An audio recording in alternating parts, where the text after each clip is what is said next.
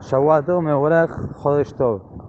Otra de las costumbres que tenemos a partir del día de Rosh Hodesh es que no confeccionamos ropa nueva, ningún tipo de prenda, incluyendo zapatos nuevos.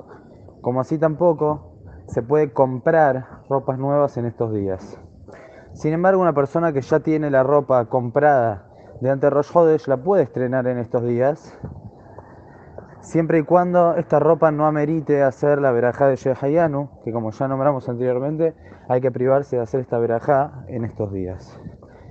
Una persona que se encuentra en un lugar donde encuentra a una prenda que necesita comprar y cuando vuelva a su lugar donde vive, no va a encontrar esa ropa. Entonces está permitido que la compre en estos días en aquel lugar, ya que es considerado como Dabar Abed, como algo que le puede provocar una pérdida, como así también. Si hay algún tipo de oferta, puede aprovechar esa oferta y comprar ahora y no es necesario que espere hasta después, ya que el precio va a subir y eso es considerado una pérdida. Un novio que se va a casar después de Tisha y no va a tener tiempo para comprar y para preparar, se le permite comprar en estos días.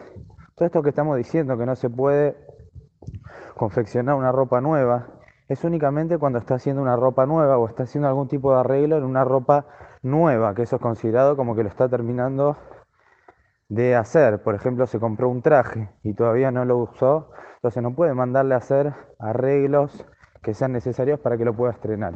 Pero una persona que tiene una ropa ya usada, que se le rompió y la necesita arreglar, o se le cayó un botón, lo necesita coser, o necesita hacerle un dobladillo o cualquier cosa por el estilo, está permitido hacer en estos días.